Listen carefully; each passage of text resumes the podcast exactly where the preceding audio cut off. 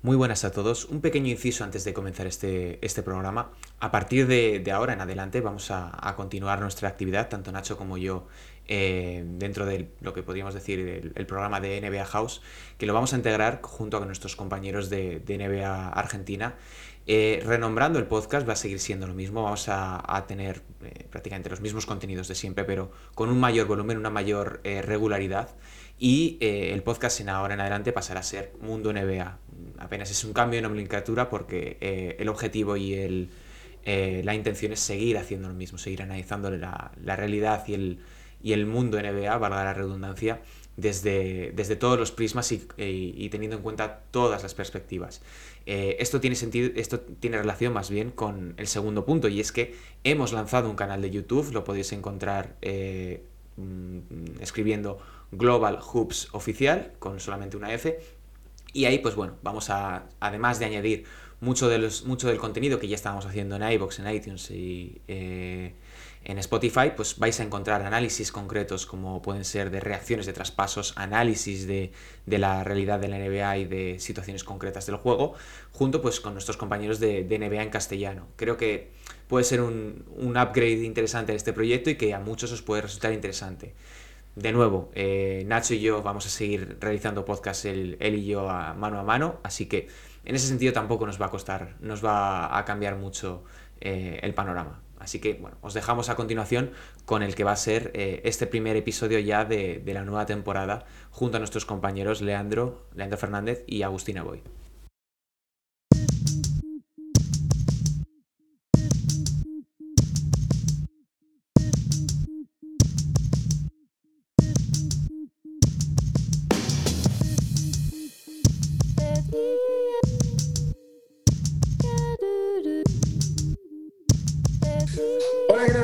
Bienvenidos a una nueva edición de Mundo NBA. Mi nombre es Leandro Fernández y venimos en formato renovado. En realidad, más o menos lo mismo, porque el podcast va a seguir saliendo en todas las plataformas como siempre, pero esta vez nos sumamos a nuestro canal de YouTube Global Fox Oficial. Eh, ahí nos están viendo, obviamente, nuestros bellos rostros. Eh, entre comillas. Pero bueno, aquí estamos con Agustina Boy y con Sergio Rabinal haciendo este crossover porque nos expandimos, porque recuperamos y potenciamos nuestro sentido global en el equipo de NBA.com en español. Eh, así que estamos con la madre patria con nosotros, Sergio Rabinal y Agustina Boy, para eh, hablar de lo que pasó en este periodo de off-season, sí, agencia libre, traspasos, draft, pasó de todo en estas semanas en una off-season extraña, atípica y realmente apasionante porque eh, la NBA comprimió por completo su calendario por culpa de la pandemia o por, por, la pandemia en sí. Y aquí estamos, ya a semanas nomás de arrancar una nueva temporada, semanas después de terminar otra. Y así que vamos a analizar un poquito ganadores, perdedores, equipos que sumaron, que no sumaron, que restaron. Nos vamos a meter en una ensalada divertida porque siempre es un gran momento para hablar de estas cosas. Así que empezamos, chicos, si les parece. Empezamos con ganadores y obviamente no podemos no empezar eh, mencionando a Los Ángeles Lakers porque el rico se volvió más rico, como suele decirse en Estados Unidos, porque los Lakers después de ser los campeones de la temporada 2019-2020 realmente se potenciaron y Sergio, eh, esa, eh, ese potenciarse nace también de un nombre que te toca a tu región, que toca a, tu país, que es Marca Sol.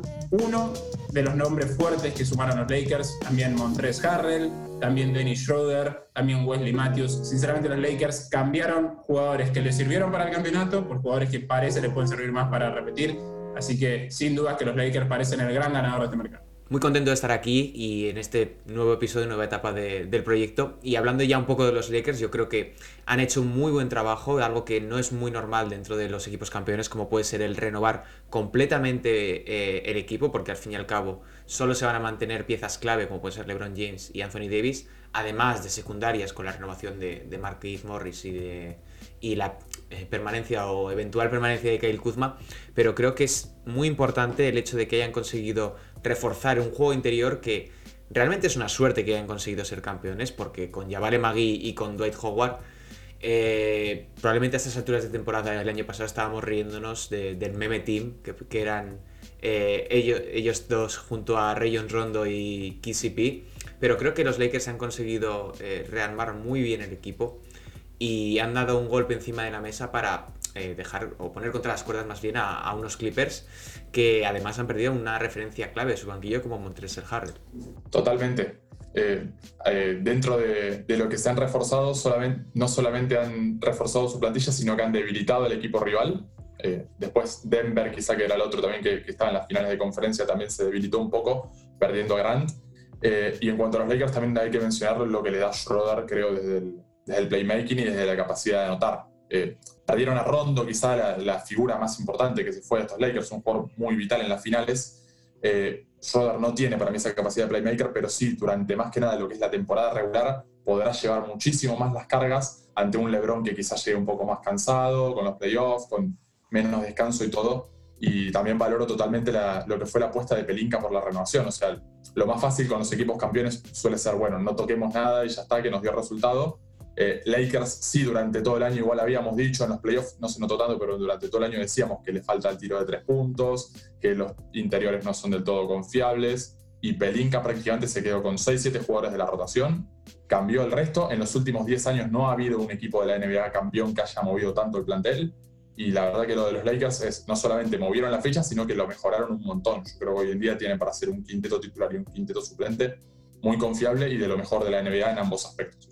A ver, si nos ponemos a repasar, eh, los Lakers eh, salieron. Rayon Rondo, que como, como dijeron, eh, es una pieza que desde el liderazgo y la conducción se hizo importante, sobre todo en los playoffs. Así que ahí pierden un poquito, pero también salieron Danny Green, Avery Bradley, que no fue parte del reinicio, así que si bien fue un factor interesante durante la fase regular, es como que tampoco estás sufriendo una super baja después de lo que fueron los playoffs y Javale Magui y Dwight Howard. Este es el, cambio que a mí más, más me impacta porque salen Javale Magui y Dwight Howard y entran Marc Gasol y Montrez Harrell. Me parece que no hay upgrade en, en toda la liga. Quizás el de Bledsoe por Jules Holiday, pero me parece que no hay upgrade en toda la liga como este que está cambiando a dos pivots que fueron útiles en su rol por dos jugadores que pueden ser completamente diferenciales. Y lo, y lo que más me, me gusta de la llegada de Harrell, porque sí, desde el nombre impacta, y el valor también impacta, porque estamos hablando del mejor sexto hombre de la temporada, llegando eh, a, razón de 10 millones anuales, cual es, eh, es un buen número, pero no deja de ser un número poco para lo que podría haber sido su mercado. Em, pero lo que más me gusta es que este encaje de Harrell parecía ser mucho mejor en los Lakers que lo que podría haber sido en los Clippers. A ver, en los Clippers rindió, pero eventualmente no le terminó dando lo que los Clippers necesitaban y en ese enroque de piezas de llegar Sergi Ibaka a los Clippers me gusta más ese encaje eh, en el otro equipo de Los Ángeles. Pero bueno, siento que Harrell le puede dar muchísimo más a un banco que era flojo de los Lakers eh, y que con él se, se, potencia. Así que me gusta mucho. Me gusta la llegada de Wesley Matthews, si se quiere, para ocupar el lugar que, que ocupaba Avery Bradley. Me gusta incluso la renovación de KCP. Me parece que no fue tan cara, eh, tres años, 39 millones, que eventualmente son un poco menos porque no terminan de ser totalmente garantizados en el final. Eh, así que, de nuevo, me parece que el rico se volvió más rico y sobre todo la llegada de Mark, Sergio, que vos sos eh, especialista para hablar de eso, que Mark eh, viene a darle un toque completamente diferencial a estos Lakers y a un toque completamente diferencial a LeBron que probablemente nunca tuvo en toda su carrera. Sí, lo hablábamos hace prácticamente 24 horas en el vídeo que hemos publicado analizando eh, la llegada de Marc Gasol a los Lakers, pero la realidad es que los, los angelinos han conseguido dotarse de un empaque para su plantilla que al mismo tiempo no solamente le refuerza de cara a playoff, como puede ser con un jugador como Margasol, que está realmente lo han traído para dos o tres series de playoff concretas para defender o atacar eh, algo muy, muy específico, sino que con Harrell lo que consiguen y con Dennis Schroeder eh, además, eh, ser un equipo muchísimo más sólido en temporada regular, que es algo que eh, pues va a permitir que tanto Anthony Davis como LeBron James puedan dar un paso atrás en muchos momentos de la temporada, del modo que lo hicieron Kawhi Leonard y, Paul George el año pasado, y que realmente sí que les vino bien. Luego podemos hablar de que tuvieron problemas de vestuario, que no funcionan a la perfección, pero la realidad es que necesita ser una máquina constante durante la fase regular para llegar a, los playoffs eh, en la mejor forma posible. Y este año LeBron no va a tener un parón de tres meses para poder dosificarse físicamente. Va a ser una temporada de 72 partidos en las que, eh, conforme termina fase regular, va a tener playoffs y viajes, eh, cansancio, back-to-backs. Por tanto, eh, se han reforzado en consecuencia y creo que los Lakers tienen muy en mente que el contador de LeBron, el tiempo de LeBron, se va agotando poco a poco, pero que se agota y no nos quedan probablemente muchas temporadas de, un LeBron a este, a este nivel. A ver, Agus lo decía ahí, ¿no? Que los Lakers también debilitaron a los Clippers en el camino, así que nos metemos también eh, un poco en Clippers. Y, eh, a ver, yo todavía no termino de definirme si es ganador o perdedor. Ahora ustedes me lo dirán. Em, porque por un lado me parece que perdieron, sí, porque pierden a, Harrell, más allá de que, eh, decía, me parece que el encaje en Lakers es un poco mejor.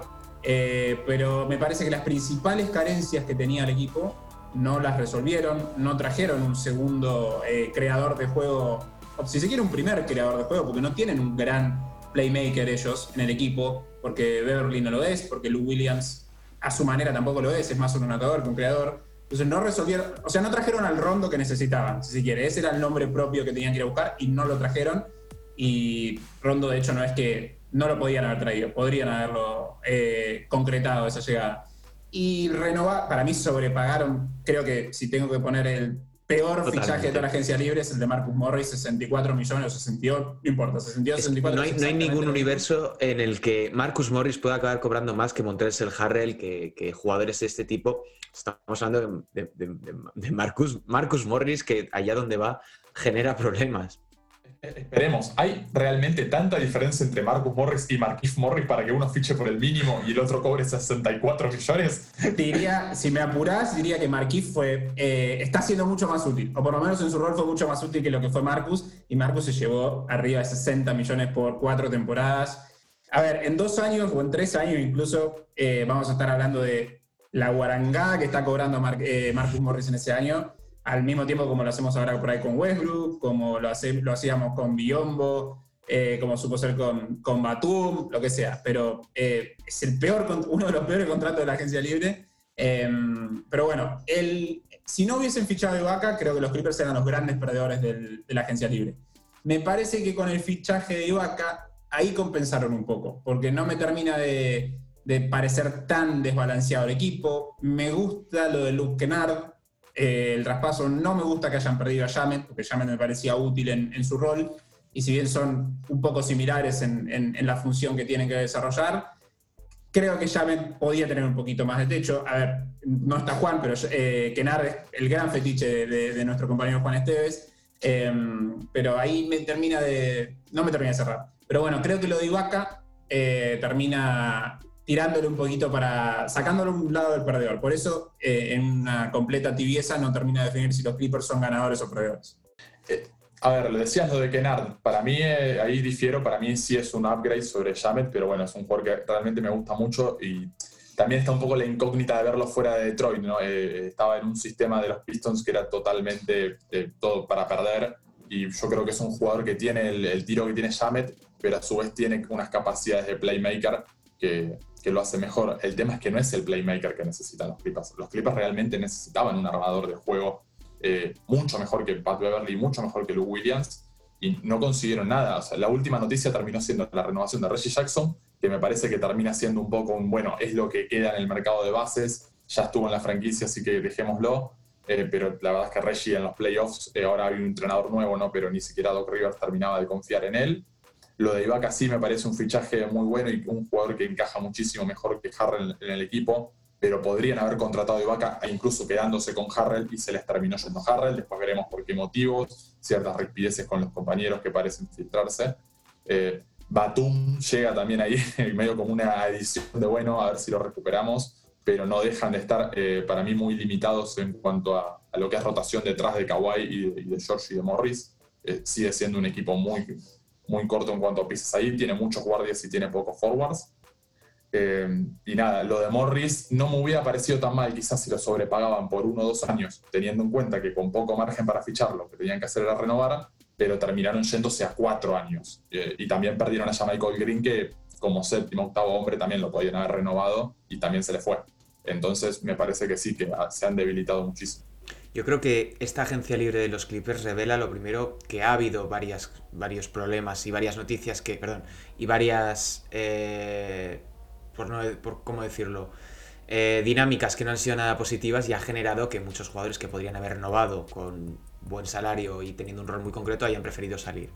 Y en ese sentido nos hila un poco con lo siguiente, y es que eh, yo creo que el cuerpo técnico de los, de los Clippers es un poco ingenuo, porque creer que vas a poder competir contra unos Lakers que se han rearmado en prácticamente todas las posiciones eh, y no, presentas una alternativa más allá de reforzar tu apuesta sobre Kawhi, sobre Paul George, que como bien habéis dicho, son de todo menos unos creadores de juego eh, similares o más o menos cercanos a lo que pueden ofrecer los Lakers o cualquier otro equipo de la conferencia oeste. Eh, ¿Qué van a hacer cuando vuelvan a tener que enfrentarse a un Denver Nuggets contra un Utah Jazz que tienen manejadores experimentados y que si bien en defensa pueden hacer, marcar la diferencia porque pueden emparejarse con cualquiera, en ataque eh, les van a poner en aprietos. Yo creo que mm, no soluciona nada esta, agencia libre en este mercado de los Clippers y por mucho que haya llegado eh, asistentes como Kenny Atkinson y otros de, Miami Heat, yo creo que Tyron Lue tiene un trabajo mm, muy difícil de hacer funcionar este equipo, que luego ya probablemente en regular season se vayan por encima de las 50 victorias, que es lo que deben hacer, pero es que eh, los Clippers están diseñados para competir a partir de, junio en este caso. Es decir, dos cosas, mientras mi perro ladra y se mete en nuestro podcast. Las cosas del, del, vivo en este caso, ¿no? La primera es que Sergio fue tibio y no quiso decir que el vestuario de los Clippers es un descontrol. Eh, yo lo voy a decir, claramente es un descontrol. Acaban de publicarse un artículo en, The Athletic donde hablan de ciertos manejos de Kawhi Leonard y de Paul George que podrían haber detonado los problemas eh, en el vestuario. Harrell, cuando se fue, eh, tampoco dejó palabras muy buenas de, uh, me voy, qué dolor. Hay que ver qué pasa con Lou Williams, hay que ver qué pasa con Patrick Beverly. Hay varias personalidades fuertes en ese vestuario que puede ser todo un desastre. La segunda es que me parece que los Clippers tuvieron eh, en, lo que fue la temporada pasada el mapa de las cosas que no tienen que hacer y mm, no, sé, no sé si lo resolvieron. Ahora me estoy cambiando sobre la marcha, porque antes dije que no me parecía tan perdedores, pero ahora, cuando lo pienso bien, son bastante más perdedores. Em, me parece que no tienen un equipo, tienen un equipo diseñado para eh, navegar la temporada regular de manera light y pensar que cuando lleguen los playoffs van a hacer un cambio, van a switchear todo y van a arrancar en modo destructor. Eh, y la temporada pasada ya le demostró que eso no, no, es real en este equipo, que necesitan química, que necesitan el rodaje de la temporada regular. Y, y el plantel o la plantilla no está diseñada para eso, porque está diseñada para que algunos jugadores descansen, de hace Kawhi, de hace Paul George. Eh, entonces, ahí, de vuelta, me queda una dualidad con los Clippers. A ver, creo que lo que lo salva todo es el extremadamente enorme talento que tiene Kawhi sobre todo, y que pensamos que Kawhi va a solucionar todos los problemas. Pero bueno, ya un año fallaron bastante en ese sentido, no funciona el plan y veremos qué pasa. Lo cierto es que tienen la soga al cuello porque no se pueden permitir otro fracaso como fue la temporada pasada, porque Kawhi y Paul George tienen la opción de salir en el próximo mercado. Pasamos a otro ganador, eh, claro ganador de este mercado, de este, esta off-season, que son los Portland Trail Blazers. Juancito festejaría, festeja eh, en silencio, porque Portland realmente eh, reforzó lo que tenía que reforzar. Si era un equipo que fallaba en defensa, ya el hecho de sumar a Robert Covington le da un plus completamente grande. Es un jugador que encaja, es más, diría que de los encajes realmente naturales de todos los fichajes, de todos los movimientos de, esta, de este mercado, es top 3 de los mejores encajes. Es exactamente el jugador que, que tenía que traer Portland y lo trajo a cambio prácticamente de nada, porque fue un traspaso por Trevor Ariza, que fue de, mano en mano en este mercado, eh, y el pick 16 de este draft. Así que eh, prácticamente por nada se lo sacó Houston y encaja perfecto en ese equipo. Eh, me encanta la formación Lillard, McCollum, Covington, Collins y Nurkic. Y sobre todo también potenció el banco Portland, porque renovó a Rodney Hood. acá me, es una dualidad que a mí me genera, porque me parece que Hood y Derrick Jones Jr. es otro de fichajes tan un poco elevado de precio, porque Derrick Jones está cobrando casi 10 millones de dólares anuales. Eh, ahí hubiese optado por otras opciones, por ejemplo, Harkless arregló por menos de la mitad en, en Miami, me parece un jugador que también encajaba, que lo hizo muy bien en el pasado. Me gusta la llegada de Canter, me gusta la salida de Hassan Whiteside, porque era un jugador que no le estaba dando absolutamente nada al equipo. Incluso decir, decir que Canter. Sorpresa, a Leandro no le gusta Whiteside. No, no me gusta Whiteside. Canter no es eh, la reencarnación de Karim Abdul-Jabbar, pero al lado de, Whiteside eh, lo va a hacer mucho mejor, ya conoce la estructura y esos 15 minutos que, podría llegar a tener eh, para dar descanso a Nurkic podrían ser útiles. Em, así que me gusta, me gusta este mercado de Portland y me parece que puede ser un equipo top 4 con la salud mediante, eh, top 4 de la conferencia. A mí me sigue pareciendo que siguen teniendo un problema bastante grave en defensa porque siguen manteniendo a, a Carmelo Anthony. Tenemos la incógnita de Rodney Hood, que tampoco es que sea un mal defensor, pero tampoco es Kawhi Leonard. Y al mismo tiempo no añades un pivot suplente que te ofrezca garantías en ese sentido. Y bueno, al fin y al cabo la agencia libre yo los tengo como ganadores a los Blazers este año, pero creo que em, hay ciertos puntos en los que van a seguir adoleciendo de, problemas, especialmente en defensa. Pero bueno, si las lesiones las respetan, la llegada de Covington tiene que ser un fit inmediato, porque además, como hemos visto en, los Rockets, puede combinar la posición de, de, 4, de, ala pivot, y plantear formatos mucho más abiertos en los que puedan potenciar, pues, entregándole el balón a, a, a Lillard o a McCollum y generando a partir de ahí junto con Nurkic. Eh, yo creo que junto a lo que ya tienen, que es Gary Trent, que eh, funciona muy bien en la burbuja, pueden crear desde ahí un, como bien decías, un top 4, un top 6 de la liga, más teniendo en cuenta que los Warriors se nos han caído por lesión y que va a haber cierto, cierto descenso en algunos puntos o algunos equipos, como pueden ser también los Rockets y Oklahoma City, que yo creo que los podemos ya dar por, por desaparecidos en esta temporada. Todavía no sé si podemos terminar de dar por desaparecido a Houston hasta que finalmente quizás se concrete un Por favor, no seamos, tibios, no seamos tibios, por favor. Eh, no, me parece que no todavía, pero sí me parece que la agencia libre de los Blazers ha sido buenísima, eh, que no solamente hay que tener en cuenta los fichajes que tuvieron, sino que hay que tener en cuenta que el año pasado era como que a Portland prácticamente todo lo que le podía salir mal, le salía mal.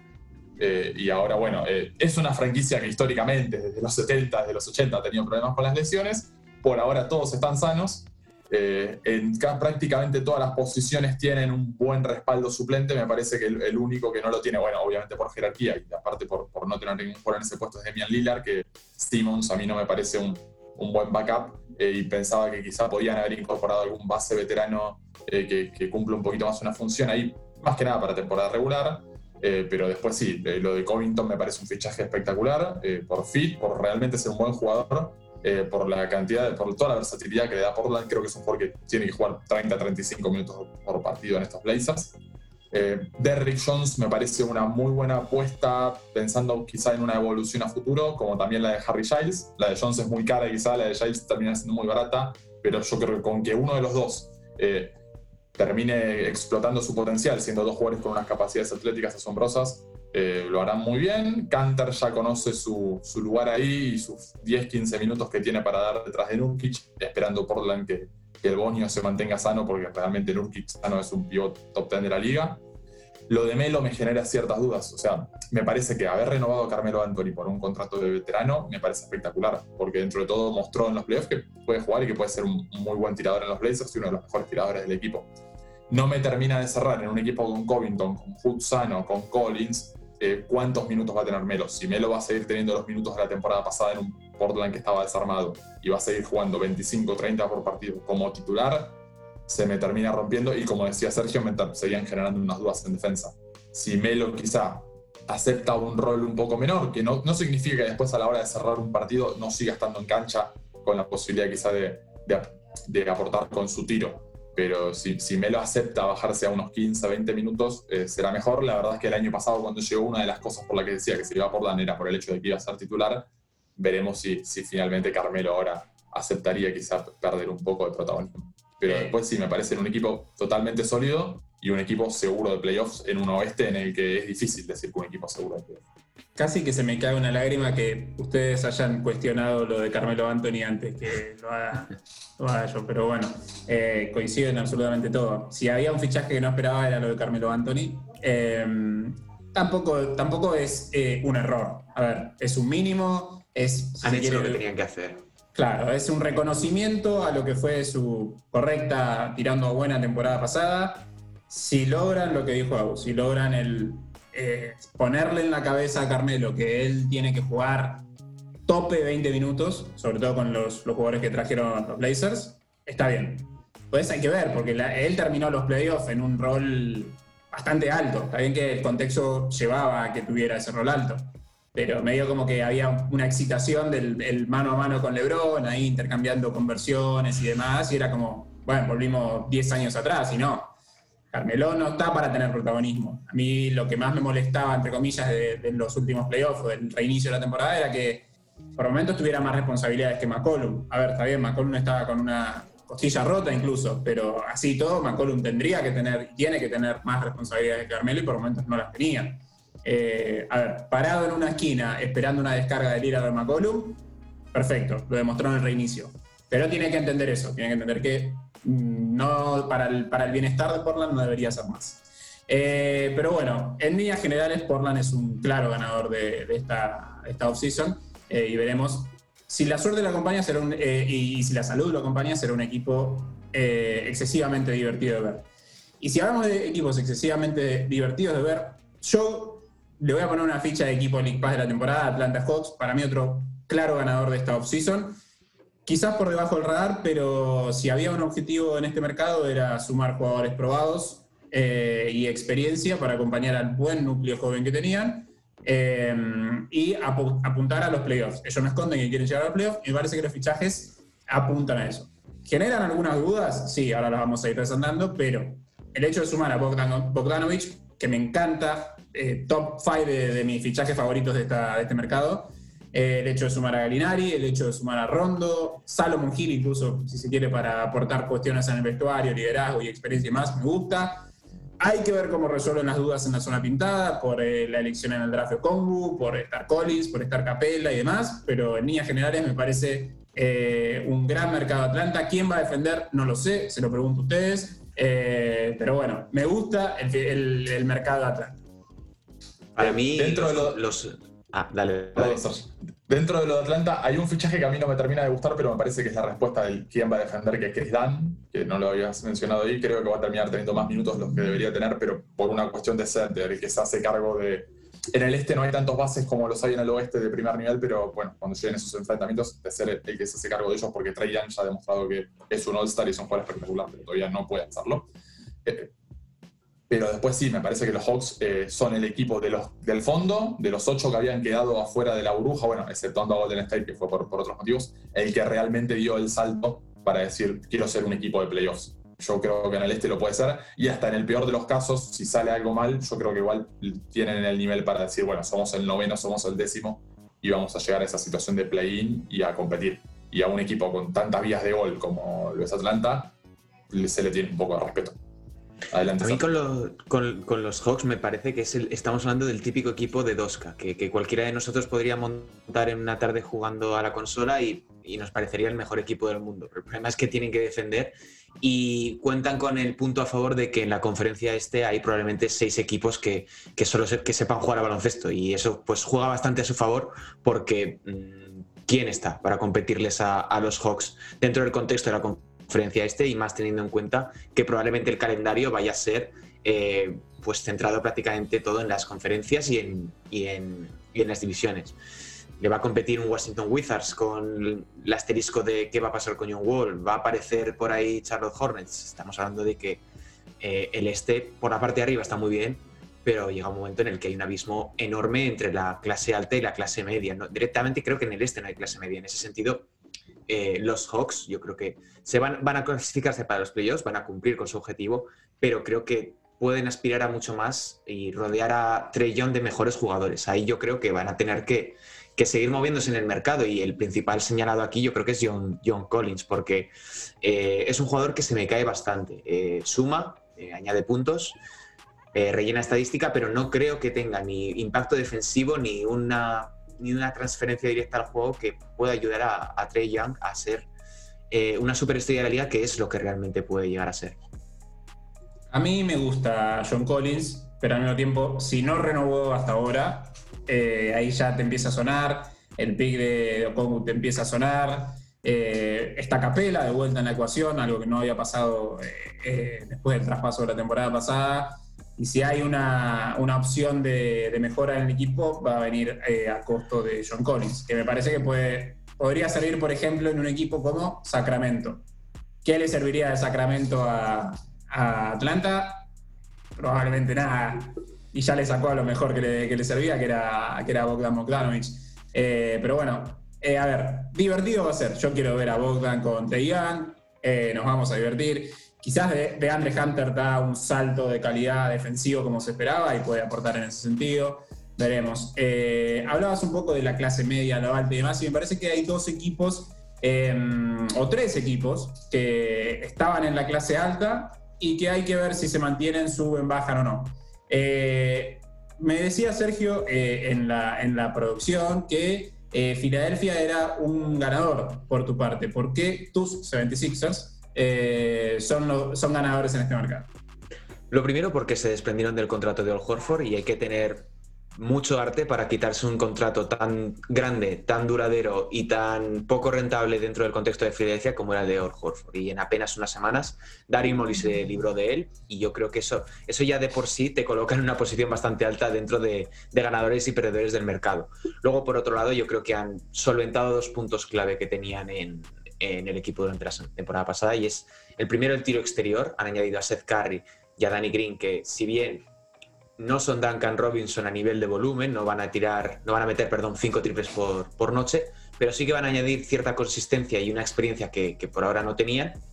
Y por otro lado, han solucionado un problema de spacing, porque Tobias Harris yo creo que va a volver a poder recuperar esa posición natural de cuatro en la que em, se siente mucho más cómodo y va a permitir al mismo tiempo que tanto Ben Simmons como Joel Embiid puedan tener mucho mejor espacio o un posicionamiento mejor en el campo para que puedan sacar eh, a relucir sus virtudes. Ahí yo creo que Filadelfia se puede encontrar otra vez de nuevo en un top 4, pero sin, tantas, sin tantos problemas como la temporada pasada, porque eh, creo que acabaron quintos, si no me equivoco, y mm, en cierto sentido es, perdón, sextos, porque acabó quinto Miami Heat, pero o sea, la sensación fue de que estaban mucho más lejos de, ser terceros que de poder mm, revalidar eso el año que viene. Y creo que las sensaciones van a ser muy importantes en este equipo porque adolecen de un problema de química y yo creo que a partir de ahora, tanto con Doc Rivers como con los nuevos fichajes, van a, van a encontrar su cauce, definitivamente.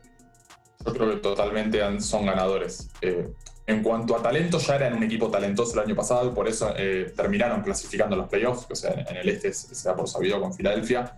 Eh, yo igual creo que ahora lo que pasa es que lo, que decía Serge, las piezas se encajan mucho mejor. O sea, en el traspaso de Horford no solamente se desprenden de Horford, que en Filadelfia no terminaba de encajar, sino que hasta terminan consiguiendo a, Danny Green, que eh, es algo que necesitaban los Sixers, más allá de todas las críticas que hubo sobre él en los Lakers y de que el tiro exterior ya no le metía y todo.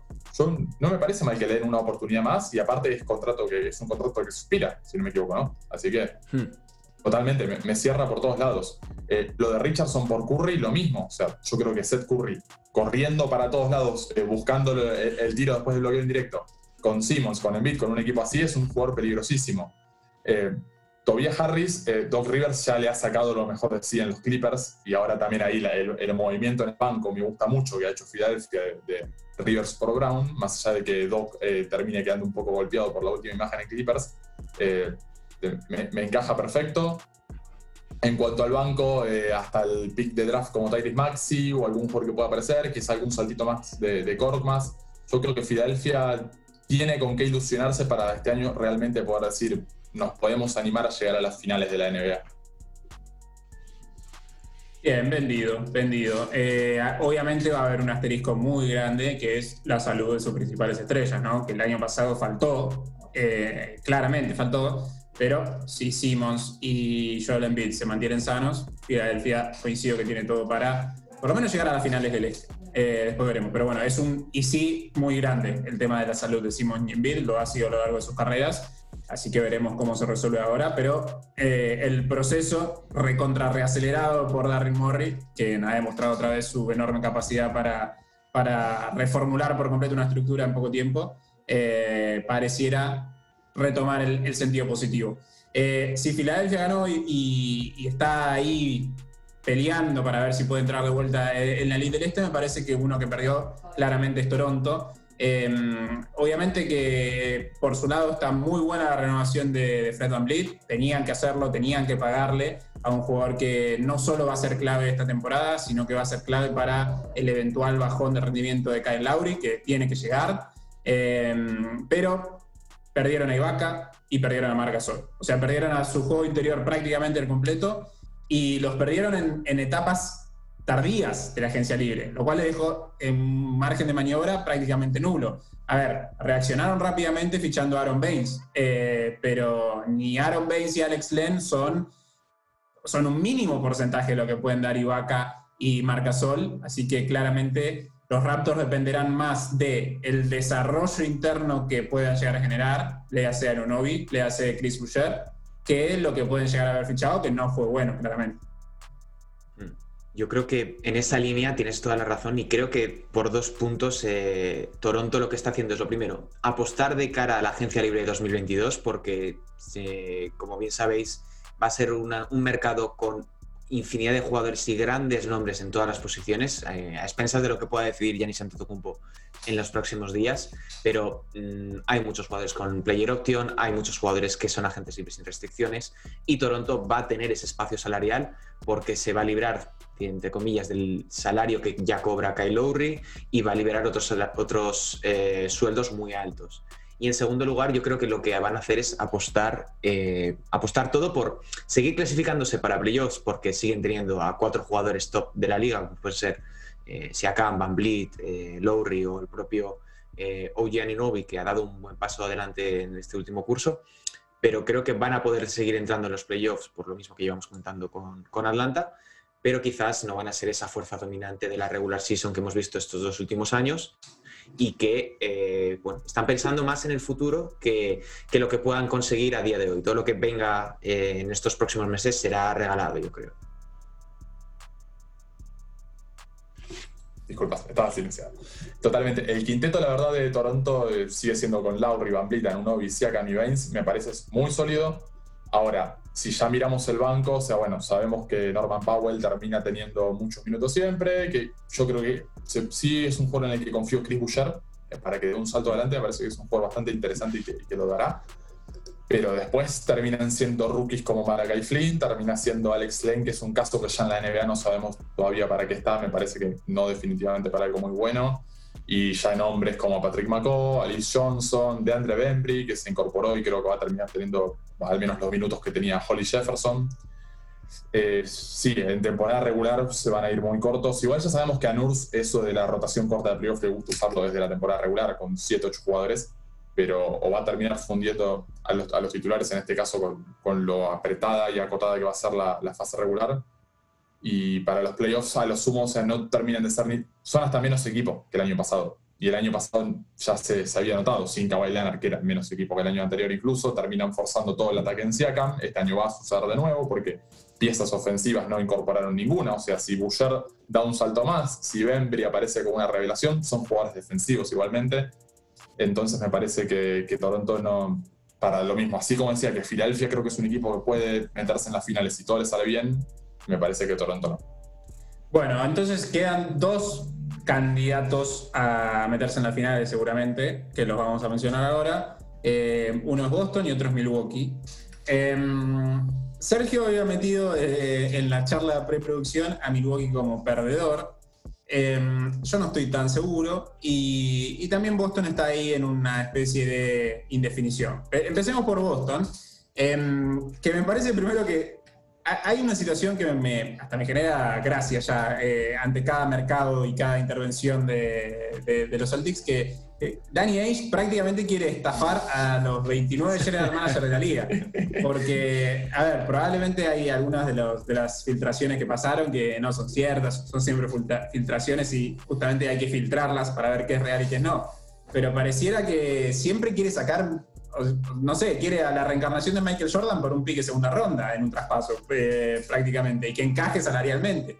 Em, entonces ahí es donde ya me genera una cuestión rara lo los Celtics, porque no, no, no sé qué, qué pretende Ainge, o sea, pretende que los 29 tipos, probablemente haya algún general manager que no tiene todas sus cualidades, pero hay otros que sí, no va, no va a hacer lo que hizo con Brooklyn toda la vida. Em, pero bueno, en el medio perdió a Gordon Hayward por prácticamente nada, porque se terminó ejecutando el sign and trade con, con Charlotte, pero por nada en la práctica. Por, la, por la mayor excepción de traspaso de la historia. Claro, sí, o sea que en definitiva en la práctica es como que no, no termina de ser un, jugador. O sea, hasta Cash Consideration me parece que tiene un poco más de, de nivel que la Trade Exception. Pero perdió Gordon Hayward, que había sido una pieza importante la temporada pasada. De nuevo, las lesiones eh, se meten en el medio. En el caso de Gordon Hayward, eh, directamente destrozó los planes que tenía Boston con él, porque a los segundos de, empezar su camino ahí, eh, sufre la lesión que sufrió en su momento, y de ahí para adelante fue todo cuesta arriba. Pero no deja de ser un jugador importante. No sé si un jugador de 120 millones por cuatro años como le pagó Charlotte, eso ya es tema que debatiremos más adelante, pero bueno, si bien perdió Hayward, me gustan los dos retoques. Me gusta la llegada de Jeff T, y eh, sobre todo sabiendo que Kemba se va a perder el comienzo de la temporada. Eh, y me gusta la llegada de Tristan Thompson para reforzar eh, una posición que claramente fue una carencia durante, durante los últimos playoffs. Bama de Bayo hizo realmente lo que quiso con Boston en, en la pintura. Y creo que Tristan Thompson, sin ser un grandísimo pivot, es un, tipo que puede hacer el trabajo sucio, que puede defender, que puede pelearse, que puede rebotear y que puede dar una mano en una conferencia este que claramente tiene jugadores importantes en esa posición. A mí es que Boston no me ha gustado nada lo que ha hecho. Bueno, tampoco tenía mucho más margen de maniobra, pero es que Siempre estamos oyendo en noticias que si Boston va a traspasar a Gordon Hayward por Kevin Durant, que si va a sacar 10 millones de picks y al final acaban haciendo nada o menos. Y, y luego Brad Stevens lo va a solucionar eh, como siempre hace en regular season y va a dejar a Danny Ainge como si, como si hubiese hecho el fantástico trabajo de siempre. A mí la sensación que me da es eso, que ahora estamos hablando de que Boston va a acabar muy mal y probablemente empiece la temporada 2010 o 27 y, y nos habrán callado. Pero es que no tiene una cosa, son dos cosas muy diferentes. Una cosa es la planificación deportiva y otra cosa es lo que puedan hacer los entrenadores o los propios jugadores, vaya. Pero creo que, que, Boston ahora mismo sobre el papel no me parece un equipo que pueda competir con Milwaukee, no me parece un equipo que pueda competir con Brooklyn o incluso con Filadelfia.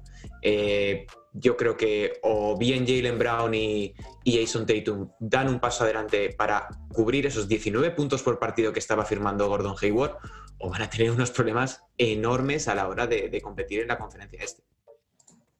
Sí, lo de Hayward, que ya hecho no había estado en el principio en los playoffs, no se terminó notando tanto al principio porque el enfrentamiento fue con un Filadelfia que estaba destrozado, entonces tanto no se terminó notando. Sí, en ataque después se nota en la serie contra Miami, más allá de que Hayward empieza a volver de a poco, no en sus mismas capacidades que ese playmaker que les terminaba dando y que era una opción sólida de, de ataque interior y todo no estaba, igual no me parece que Boston, por el hecho de perder a Hayward, es como decir, bueno, no, se les fue a Hayward, se destroza la estructura de los Celtics porque siguen estando Walker, Smart, Brown, Tatum y la de Thompson, que sí me parece un, fichaje que encaja muy bien y, es muy, muy interesante para ellos, para, justamente enfrentarse a los Joel Embiid, a de Bayo y a esa clase de jugadores. Pero, a ver, hay varios puntos para marcar. Uno, Kemba Walker ya sabemos los problemas físicos que está arrastrando, de hecho no va a estar en el inicio de la temporada el base veterano que conseguiste es Jeff Teague, que hace cinco años era un buen base, pero la última temporada terminó quedando totalmente washed. Y yo no sé si, si realmente en los Celtics hasta Pritchard, el, base rookie que, incorporaron en la primera ronda, no le termina comiendo un poco el lugar. E igual terminas dependiendo de un rookie. Es que igual terminas dependiendo de un rookie. No porque, no porque Pritchard sea muy bueno, sino porque lo de Tick realmente me parece preocupante lo que vimos en la última temporada. Solamente por eso, eh, no porque esté inflando a Pritchard. Eh, ¿Puedo meterme? ¿Puedo, rebatir esto? Sí. Yo creo que el, contexto lo mató a Jeff porque arrancó en un Minnesota que era me, me total, y terminó en un Atlanta que era me total. Pero me parece que en, este Atlanta que en este contexto me parece que lo puede hacer mejor. Fue. Sí, pero Atlanta estaba, estaba, en modo tanking prácticamente. ¿no? O sea, sí, a mí me parecía que la renovación de TIC tenía mucho sentido en Atlanta porque necesitaban un tipo con experiencia que pueda acompañar a, Trey Young, pero tampoco, digo, fracasó. O sea, estoy totalmente en contra de lo que decís y me encanta, ¿eh? pero tampoco, tampoco estoy diciendo que, que Jeff Teague es eh, la reencarnación de John Stockton hecha a base suplente ahora, eh, pero me parece una sólida incorporación. Yo la verdad es que tengo muchas dudas y que encima, no estando Hayward, lo va a necesitar más como ya Boston el año pasado igual terminaba necesitando a Maker. Y después, si, más allá de que, el, quinteto de los Celtics, si Walker está sano y incorporan a Thompson, es mejor que el del año pasado para mí el quinteto titular. El banco de Boston comparado con el banco, bueno, sacando sí Toronto, pero comparado con el banco de otros equipos, es muy flojo y ya lo han sufrido en los playoffs pasados. O sea, si termina jugando Semi Ojelesh de nuevo, eh, no sé, yo creo que podría haber buscado que salga un movimiento más. Lo de Hayward no me parece tanto para criticar porque igual se termina yendo a Charlotte por 120 millones. El traspaso ese que se hablaba con Indiana, eh, no sabemos si Indiana después realmente estaba eh, dispuesto a pagar esos mismos 120 millones. Hayward era gente libre sin restricciones, así que... Pero después los Celtics no me parece que más allá de lo de Thompson sean un equipo que, estén para optar a más que el año pasado. Que también lo, lo veo abajo de Filadelfia, lo veo abajo de Milwaukee, lo veo abajo de Miami o sea. Me da la misma sensación. Final de conferencia, piso. No. No. Ni de, ni de broma, hombre.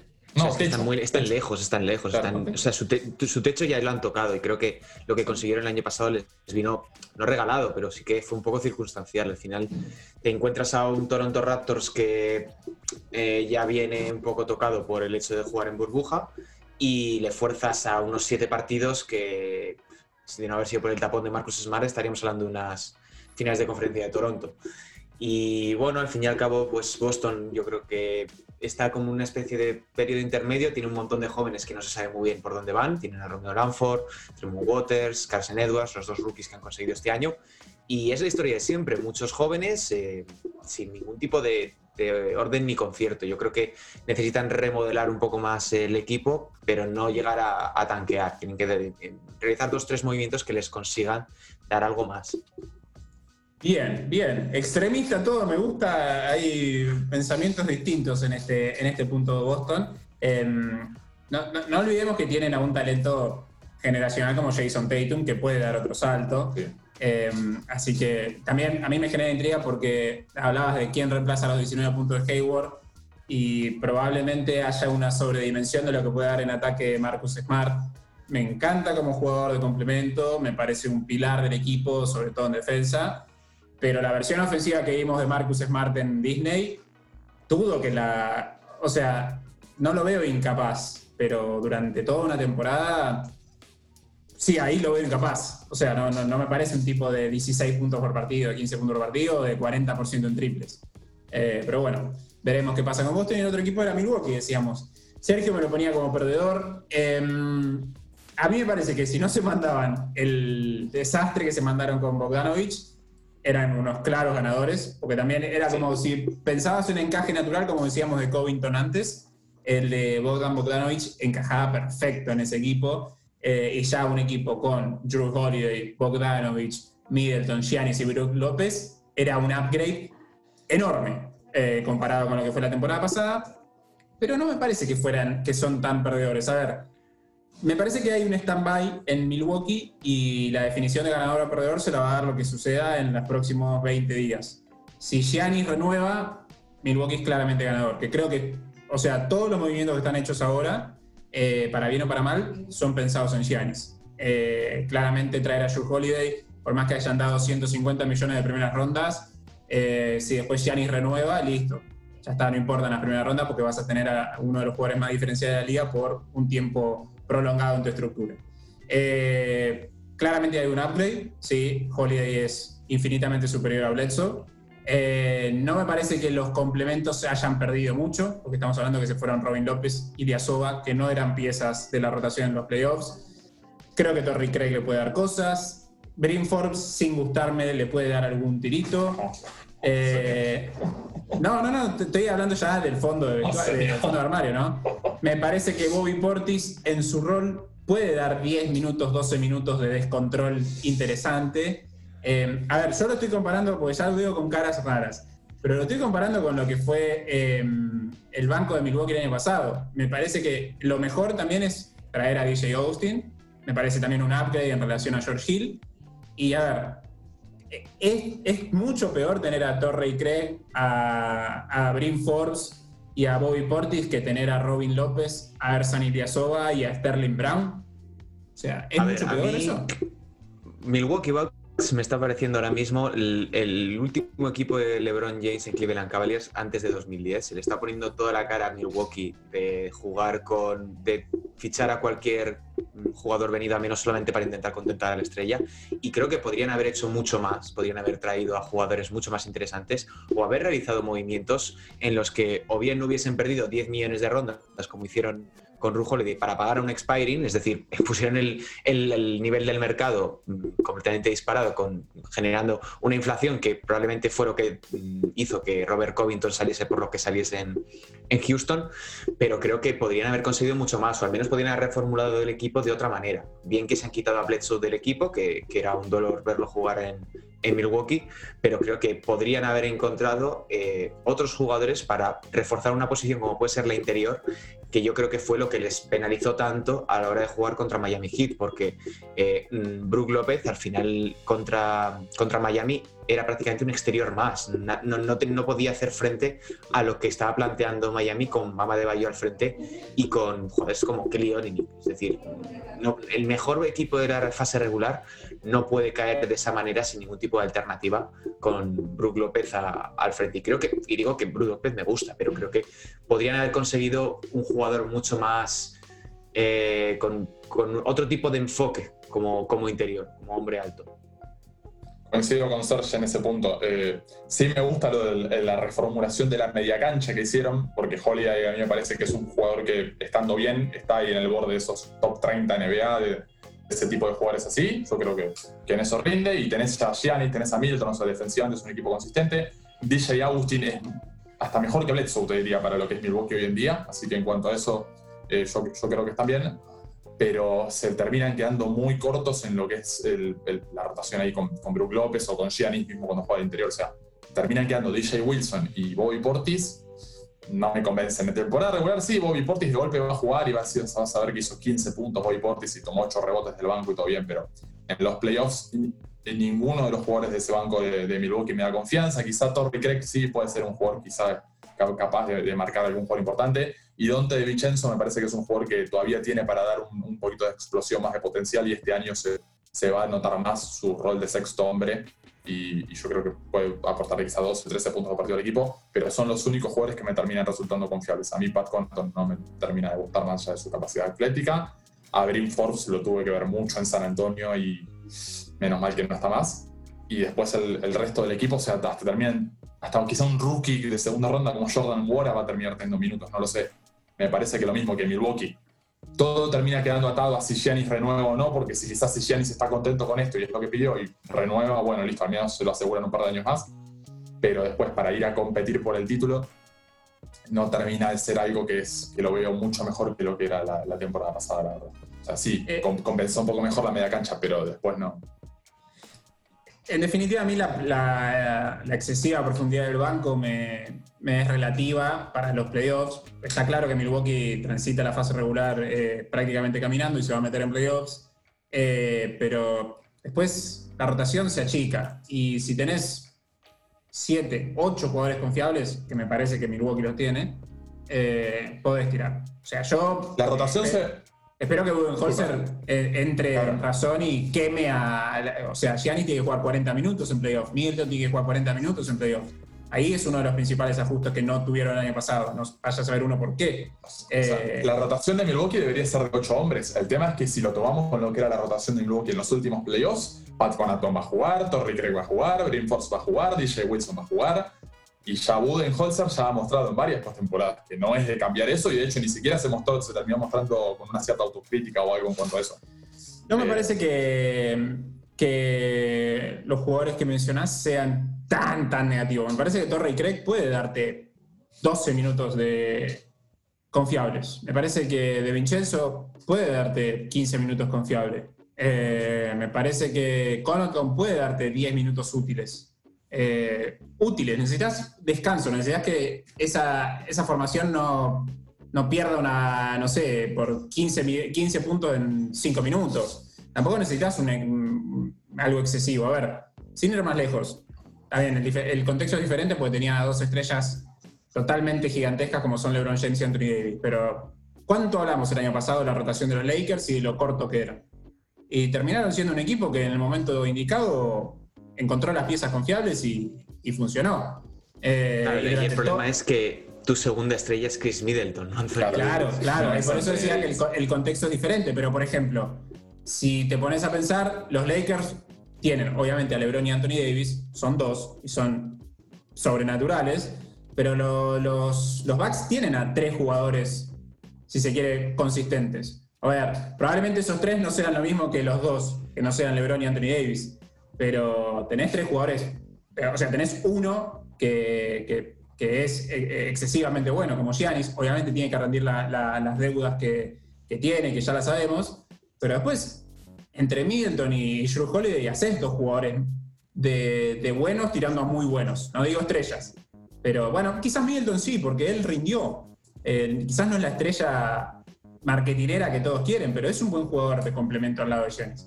Eh, pero bueno, los Bucks van a ser siempre así y obviamente está todo atado a la renovación de, o no de Giannis. Si Giannis no renueva, eh, directamente es el perdedor de la agencia libre, fracaso absoluto. Y yo, a lo que hablamos eh, la temporada pasada, buscaría traspasarlo. Juan y Agustín no lo traspasarían. Yo por lo menos me lo plantearía. porque a riesgo de perderlo gratis en, la próxima, en el próximo mercado, antes intento sacar algo. pero bueno, es completamente futurología que no lo sabemos. Eh, hay muchísimos más equipos para hablar. Eh, vamos a ir haciendo un picadito, si te quieren, para. No sé si esa palabra eh, se entiende. Sí, se usa, se usa. Perfecto, bien, bien, bien. las dificultades que tenemos a diario con el equipo. pero, por ejemplo, Detroit. Detroit es uno de los equipos que más se movió. Pulgar abajo, marca Serge. Es raro, es raro. Em, si fuese 1950 sería un, probablemente un equipo, vamos, histórico, pero el problema es que estamos en 2020 y no se juega con 10 millones de pivots. No, eh, eh, los primeros fichajes eran todos pivots. Era, eran, eran los Knicks del año pasado fichando todos a la pivots. Bueno, acá era Mason Plumlee, era Jalil Okafor, era Stuart viniendo desde el draft, otro pivot. Eh, una ensalada extraña. Eh, hay que ver qué pasa con Jeremy Grant, que le sacó un contrato de 20 millones anuales. Contrato que Denver estaba dispuesto a dárselo eh, y Grant dijo que, o, se, reportó que eligió Detroit porque pensaba que iba a tener un mayor rol ofensivo. Probablemente Jeremy Grant tenga un montón de responsabilidades. en el medio todavía están Blake Griffin y Derrick Rose en el equipo. Hay que ver si terminan la temporada ahí. No lo veo a Derrick Rose terminando la temporada en, Detroit.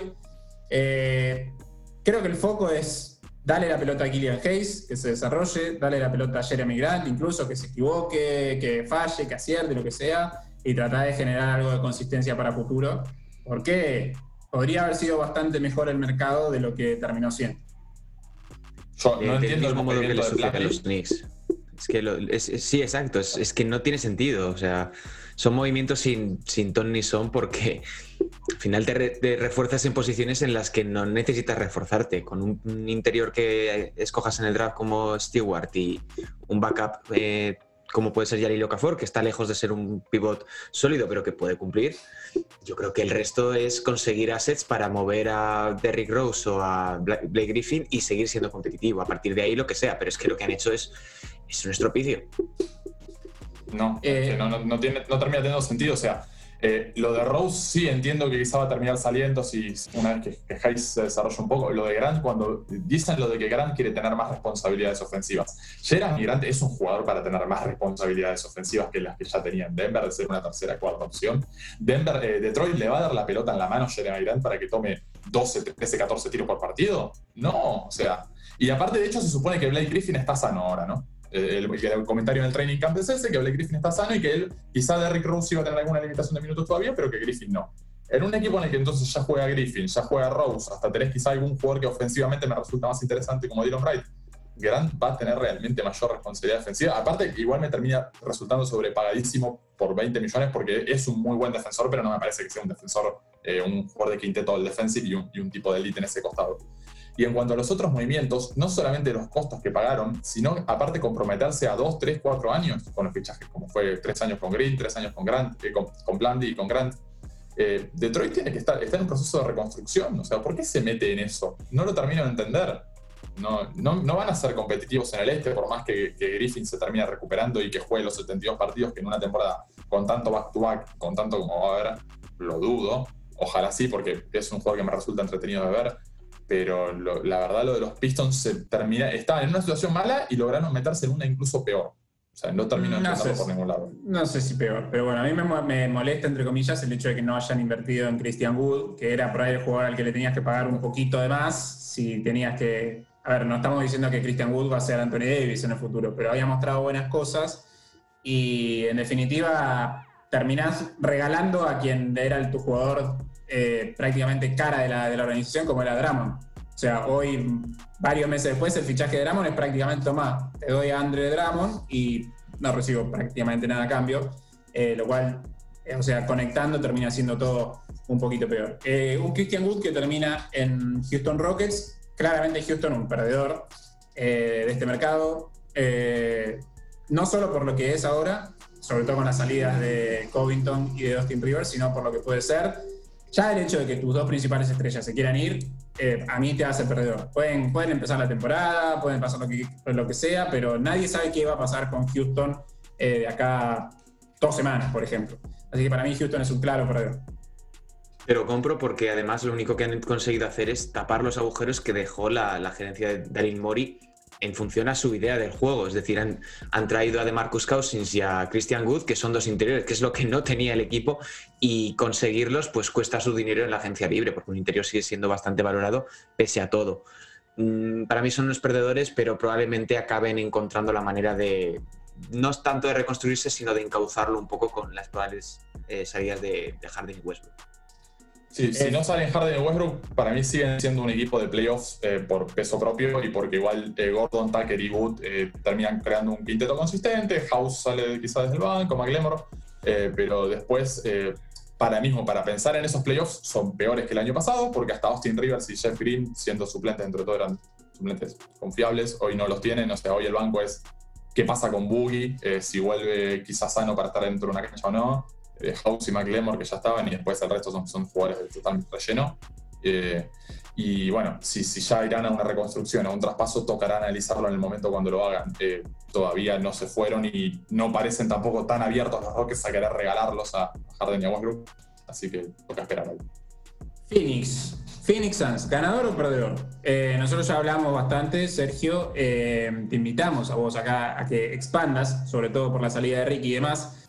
Em, a mí lo de Chris Paul todavía me, termina rebotando. No me gusta el fichaje de Crowder porque me parece uno de los jugadores más sobrevalorados de la liga. Em, Compro.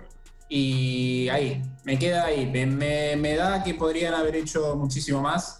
Obviamente que Chris Paul, digamos, mano a mano decís Chris Paul Ricky es un upgrade, pero hay muchos, y sí, y si Chris Paul se mantiene sano, y si sigue siendo competitivo, eh, me parece que habían hecho algo muy importante en la parte final de la temporada pasada que podrían haberle dado continuidad y que dieron una vuelta de tuerca extraña que puede resultar, pero tiene bastante riesgo.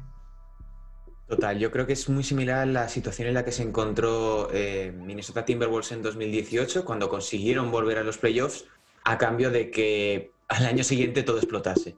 Y Chris Paul, pues es un jugador eh, fantástico, uno de los mejores de la historia en su posición, que tiene una personalidad complicada. No significa que sea un mal compañero, sino que es alguien muy visceral. Y puede que funcione bien, puede que funcione mal. Estamos hablando de un jugador que el año pasado tenía el peor contrato de, la historia de la NBA, según muchos. Y este año tiene, es un fantástico jugador.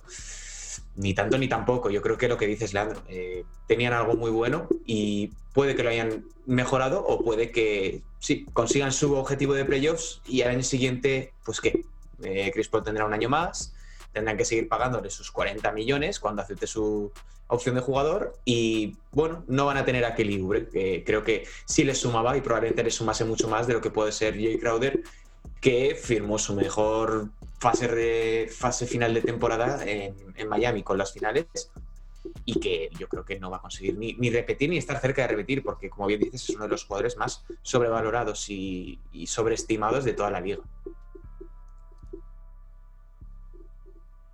Otra vez muteado señor Boy. A mí Jay Crowder es un jugador que me gusta. Eh, los problemas de grabar un podcast en casa. Eh, y creo que el monto por el que lo han sacado, dentro de todo, no me termina resultando tan sobrepagado ni los 3 millones. O sea, o sea, sí. De hecho, es lo de las finales y es complicado que lo repita.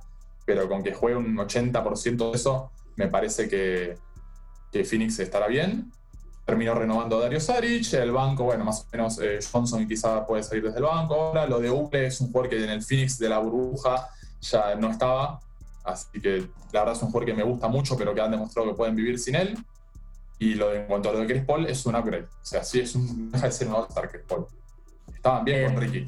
Pero es un All-Star Chris Paul, sí. Dentro de la cancha yo creo que esta temporada debería rendir sin problemas. A lo sumo, o sea, para la que viene ya tampoco te quedan, te quedan solamente dos temporadas. Esta y la que viene, no es que después, no es lo de Butler que terminó explotando como una bomba porque era un jugador incontrolable. De hecho, hasta me parece que Chris Paul en un vestuario tan joven como el de los Suns, así como igual Ricky tenía una buena influencia, comentado por, por compañeros y todo, yo creo que Chris Paul no deja de ser un líder y un gran referente para, esa cama de jóvenes que tienen los Suns. No me termina de, cerrar lo que hicieron en la pintura, que se terminó yendo Aaron Baines y el recambio termina siendo o Smith, el rookie, que medio que lo agarraron un poco arriba en el draft, o eh, Damian Jones, el, otro chico que incorporaron ahí. Eh, pero bueno, eh, yo creo que ahí Tom va a dar un paso adelante con, con Chris Paul como base y que los Suns son equipo de playoffs en el oeste. picadito y rápido. Sacramento, así, Pulgar abajo, correcto. Ya el hecho de perder a Bogdanovich. Doble pulgar abajo.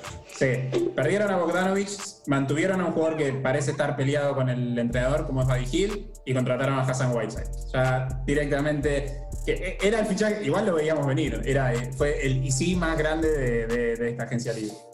Em, Golden State Warriors. Ahí, Sí, hicieron lo que pueden. La verdad que por segundo año consecutivo perder a Clay es como el golpe letal. Mañana vamos a tener más en el canal sobre, sobre los Golden State Warriors. Eh, San Antonio Spurs. También. Me gusta la renovación de Poltel. Fue lo único que hizo, básicamente, pero la consiguió a buen precio, así que. Bien. Los Knicks. Abajo. No hicieron nada. Otra vez. No, no hicieron nada. hicieron nada. Es, la agencia libre más, más me de, de, los últimos años. de hecho, hasta haciendo los Knicks puede ser bueno que no hayan hecho nada, pero. En Minnesota, bueno, positivo, a falta de ver lo que sucede con Anthony Edwards. Positivo. Bien, a mí también me, gusta, me gusta que hayan dado continuidad a Juancho, a Malik Beasley, eh, me gusta lo de Ricky. Eh, ah, me gusta, hay talento, hay continuidad y hay una idea. Eh, eso, eso es lo interesante. y después hay más equipos, obviamente, lo pueden encontrar en el sitio. Podemos hablar de equipos ME, Indiana, que no sabemos si se movió o no. Quizás tenían cerradas las, oficinas y no, no hicieron absolutamente nada. Cleveland, otra vez, vaya a saber uno qué, sucede con Cleveland. Eh, Oklahoma, directamente con Jay eh, camino a hacer números exorbitantes porque no hay prácticamente jugadores en ese equipo. Eh, pero bueno, sinceramente ha sido unos meses completamente movidos. hubo ganadores, hubo perdedores, veremos qué pasa. Todo puede cambiar en cuestión de segundos en la NBA y toda la información la pueden seguir encontrando en los sitios oficiales de nea.com. Eh, nos pueden seguir en nuestras redes sociales, arroba ese rabinal, ese guion bajo rabinal, ¿no? Este no lo, no lo tenía hace, incorporado, arroba hoy Agustín y arroba Fernández Lea. Y nos encontramos en la próxima edición de Mundo Nea. Chao. Bueno, listo.